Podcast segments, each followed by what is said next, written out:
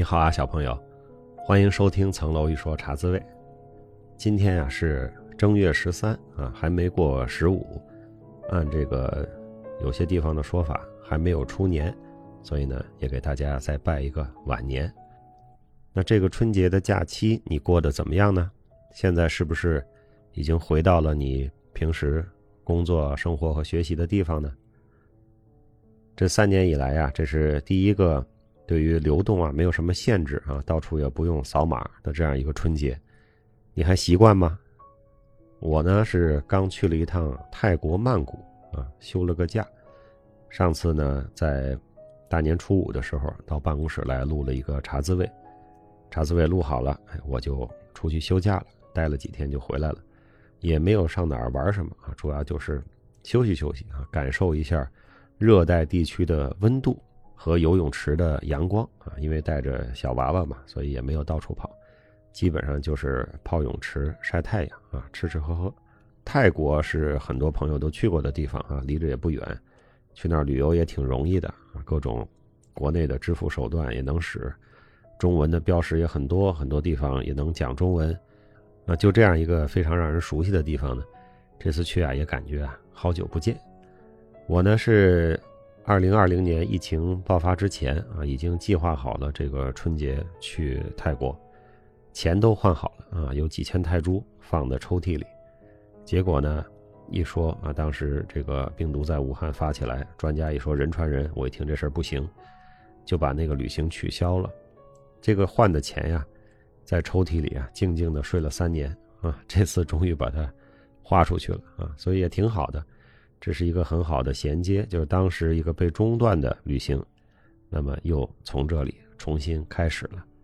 那这次旅行呢，也给大家报告一下哈，整个的过程还是比较顺利的。出关的时候增加了一个用手机小程序有一个健康申报啊，很容易就填好了，得到一个二维码一扫就出去了啊，就比原来的那个出关的手续啊多这么一个二维码。回来的时候呢要。再扫啊，再申报一下，其实就是代替了过去的那个飞机上填的健康申报卡，现在是手机上填，也挺容易的。你的信息一旦输进去呢，它就在那儿，你就更新一下啊，或者稍作修改就可以做到。回国呢，现在还需要四十八小时核酸，那么这个核酸呢，我去泰国找了个地儿，曼谷市区啊去做，很多同胞都在那儿做，大部分可能是要来中国的吧，等的时间是比较长的。大概等了两个小时，当然他不是站着排队啊，他是你拿个号，拿个号呢，你估摸着大概有多长时间。我呢就去旁边有些便利店，我就在便利店里啊，喝点饮料啊，吹吹空调啊，饿了吃点小零食啊。十一点多去的，一点多才做完啊，所以还是有点花时间。但是我感觉呢，这个要求很快就会变化啊，也不会一直有这个要求。回国的时候呢，是一个半夜的飞机，我是大概。十一点多开始办登机手续，就排了一个多小时，就是那个换登机牌 check in 一个多小时。安检倒是不太费劲，但是到了检查护照那个地方又排了一个多小时，所以前前后后啊站着排了两个多小时。托运行李之后呢，他也没有给小推车，所以那个手提的行李啊、双肩包啊一直都背着，还挺累的。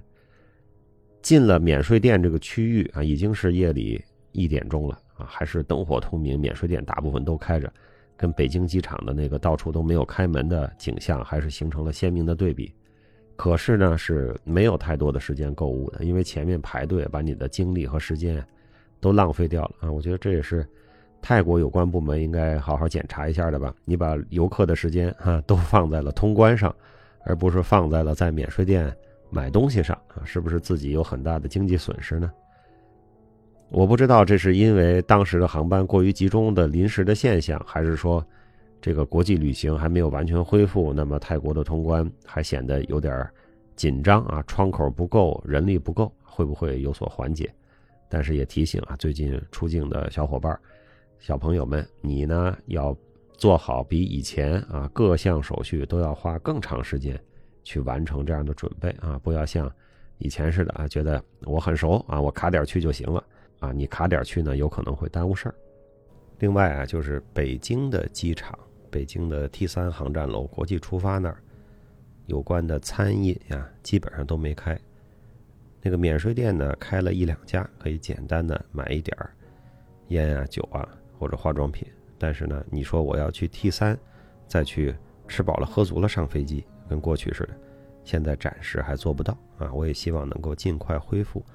我在 T 三转了半天，发现家家都关门，只在一个手推车上买了一个盒饭啊，吃了一口，因为正好赶上饭点。所以呢，也请你从北京 T 三出发的小朋友啊，做好这个准备，不要指望着去 T 三大吃大喝。这是给大家汇报一下我在这个春节啊，短短的一个泰国游啊，也算三年没出门之后的破冰之旅吧。我也希望我们茶滋味的各位听众啊，各位小朋友，也可以开始你的各种各样的破冰之旅啊。你想去的地方，想参观的国家，想拜访的朋友，想去打卡的圣地，都可以安排起来。那么本周呢，我们洗米团的电影呢聊到了战争主题的第三期。战争主题呢，我们当时有一句话哈，叫说和平只不过是两场战争之间的日子啊。这个战争还是人类社会啊到现在都没法消除的一个现象。那么本周的这个电影呢，尤其的残忍啊，它展现的是二战期间德国纳粹对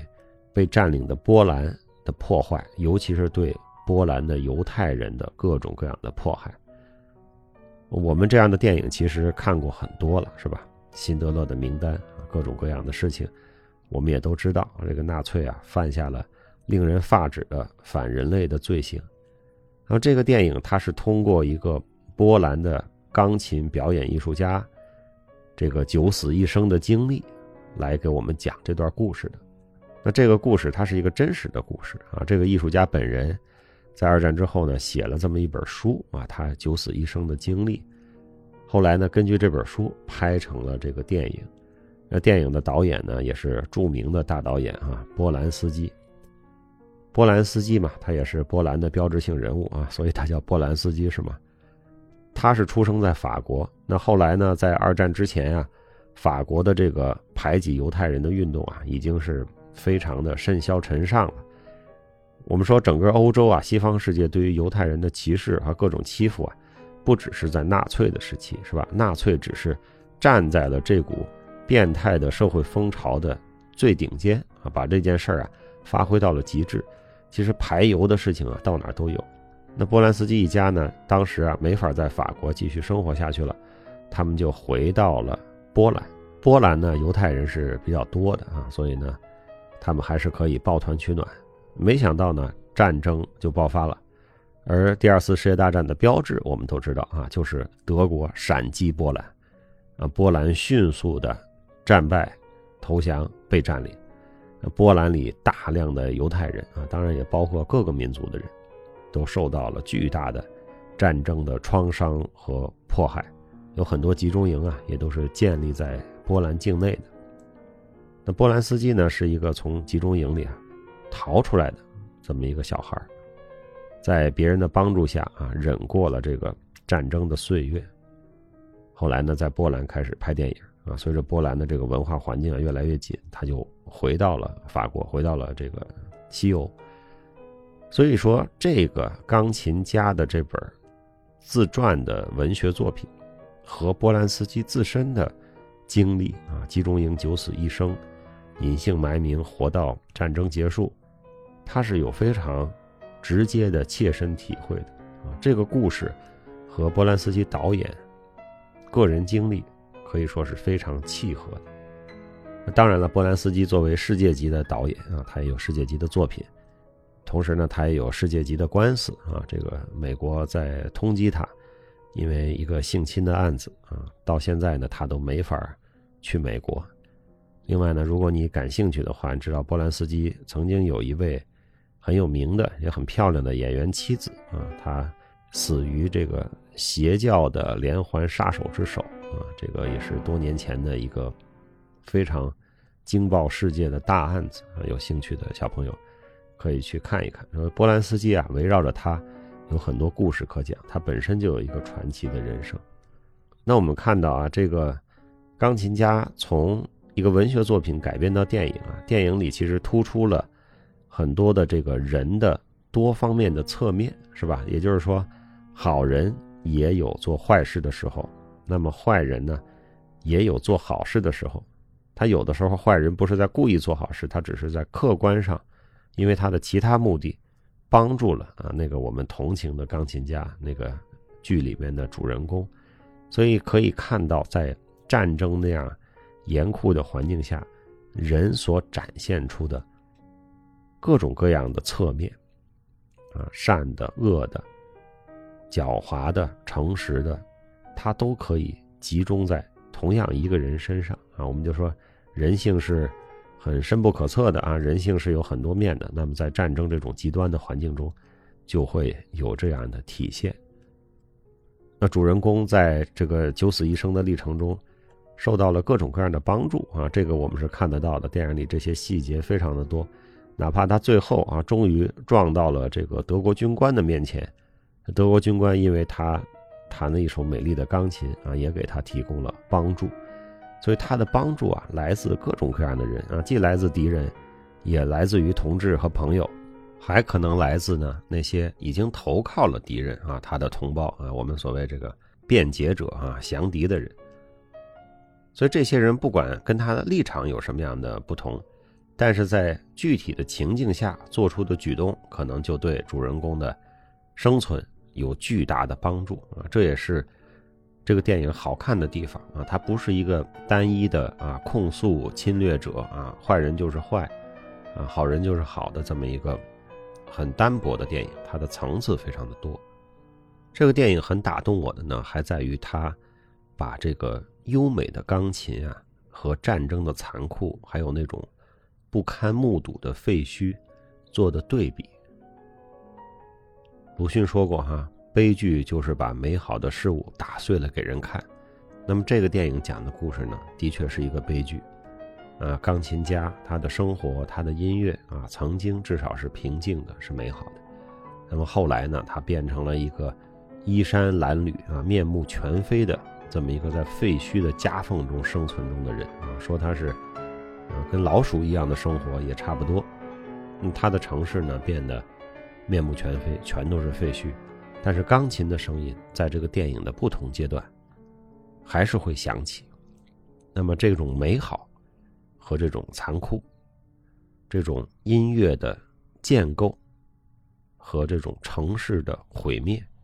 形成了强烈的对比。这也是这个电影非常让人心动的一个侧面。这个电影并不是一个音乐片，但是音乐在这里呢起到了非常。重要的作用。另外呢，这个男主角啊，他叫布洛迪啊，安德里安·布洛迪，他演绎的这个钢琴家也是非常的精彩啊。他的那种高高的、瘦瘦的、吊着眉毛的那股气质啊，在和平的年代就是一个有点忧郁的艺术家；那么在战争年代，就是一个饱受命运折磨的可怜人啊，让他身上的那种。忧郁的气质和那种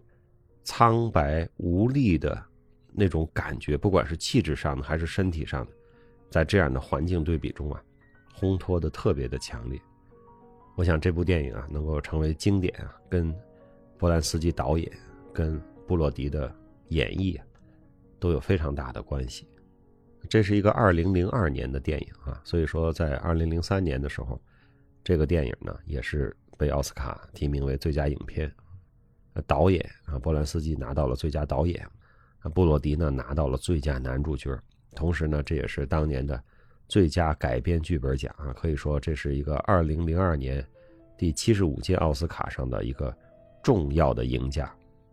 毫无疑问啊，这是一个现代电影史上的一个经典，一个高峰。不管从战争片的角度看，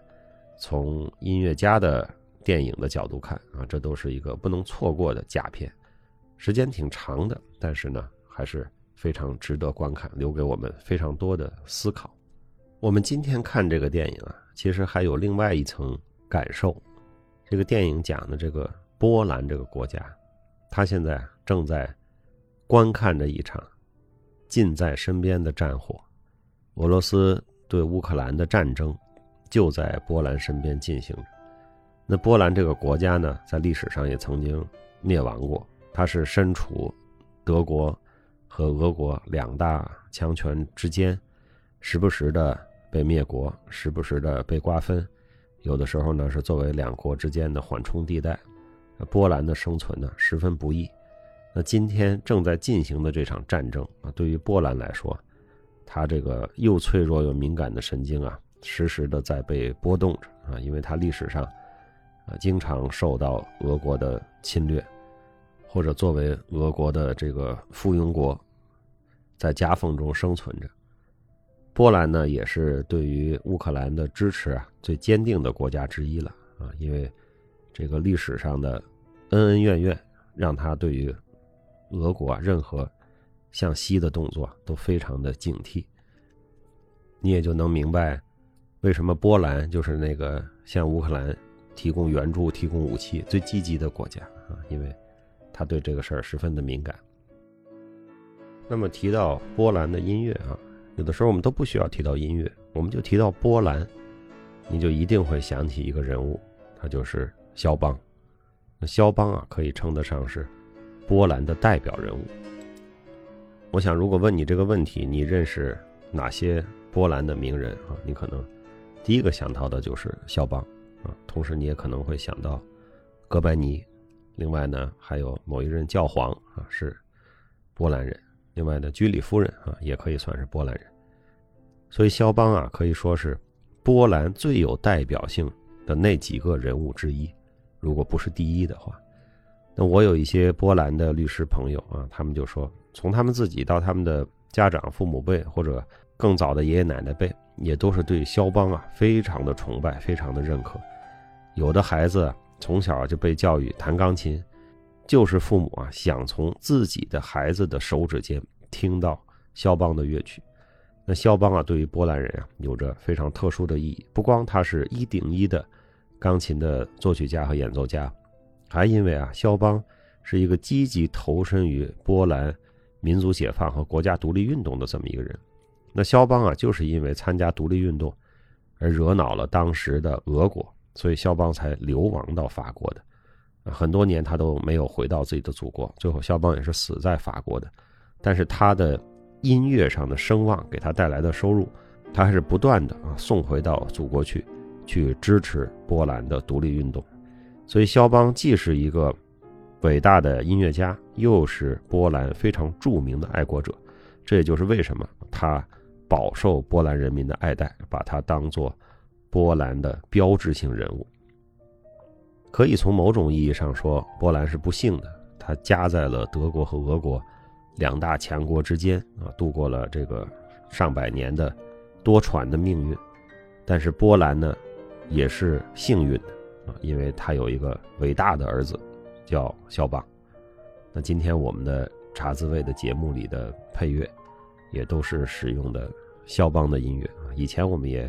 使用过多次啊，只是没有特意说明。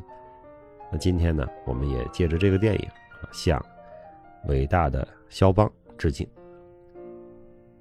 好了，小朋友，明天呢就是立春，二十四节气歌啊，春雨惊春清谷天啊，又开始了新的一轮。希望你在新的春天里，在新的阳光里，努力找时间读书，努力找时间锻炼，要多多帮助他人。今天的茶滋味我们就播送到这里，我期待着星期天的晚上和各位新米团的小朋友们聊聊今天这部电影《钢琴家》，也想听听大家春节期间各种有趣的故事。小朋友，我祝你周末愉快，立春愉快，元宵节愉快。我们下周的茶滋味再见。